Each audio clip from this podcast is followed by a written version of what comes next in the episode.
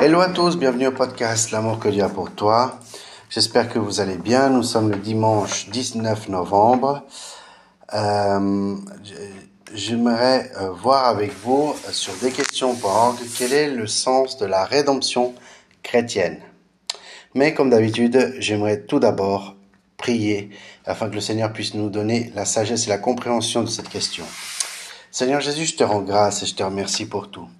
Merci pour ce podcast qui grandit jour après jour. Seigneur, je prie que dans ces deux épisodes, tu puisses nous donner ta sagesse, ta compréhension. Et je prie que dans le nom de Jésus, tu puisses illuminer nos cœurs et que tu puisses nous aider à comprendre ce qu'est la rédemption chrétienne. Je te demande dans le nom de Jésus. Amen. Nous avons tous besoin de rédemption. Notre condition humaine naturelle est marquée par le péché. Tous sont péchés et sont privés de la gloire de Dieu. Romains 3, 23. La rédemption de Christ nous a délivrés de toute culpabilité, puisque nous avons été gratuitement justifiés par sa grâce, par le moyen de la rédemption qui est en Jésus-Christ. Romains 3, 24. Les fruits de la rédemption sont la vie éternelle. Apocalypse 5, versets 9 à 10. Le pardon des péchés, Éphésiens 1, chapitre 1 verset 7. La justice, Romains chapitre 5 verset 17. La libération de la, malédiction et de la loi, Galates 3, 13.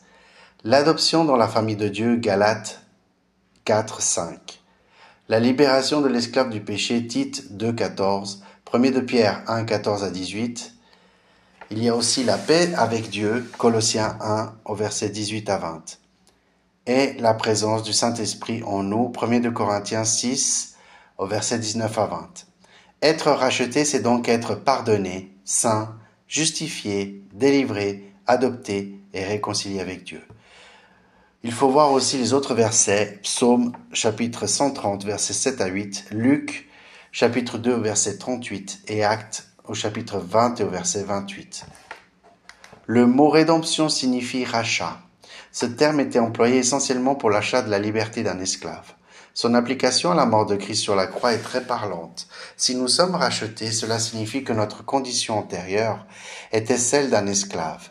Dieu a acheté notre liberté, de sorte que nous ne sommes plus esclaves du péché ou de la loi de l'Ancien Testament. ce, mode d'emploi métaphorique du terme rédemption correspond à l'enseignement de Galate, de Galate 3 au verset 13 et au chapitre 4 au verset 5. La notion de la rançon est étroitement liée au concept chrétien de rédemption.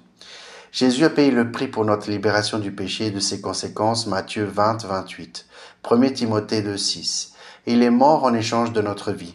En, en, fait, les Écritures disent très clairement que la rédemption n'est possible que par son sang, c'est-à-dire par sa mort. Colossiens 1 au verset 14 les rues du paradis seront remplies d'anciens prisonniers qui, sans aucun mérite de leur part, ont été rachetés, pardonnés et délivrés. Les esclaves du péché sont devenus des saints. Il n'y a donc rien de surprenant à ce que nous chantions un cantique nouveau, un chant d'adoration pour notre Rédempteur qui est mort pour nous. Apocalypse 5 au verset 9. Nous étions esclaves du péché, condamnés à être éternellement séparés de Dieu. Jésus a payé le prix pour notre rachat. Il nous a délivrés du péché et nous a sauvés de ses conséquences éternelles.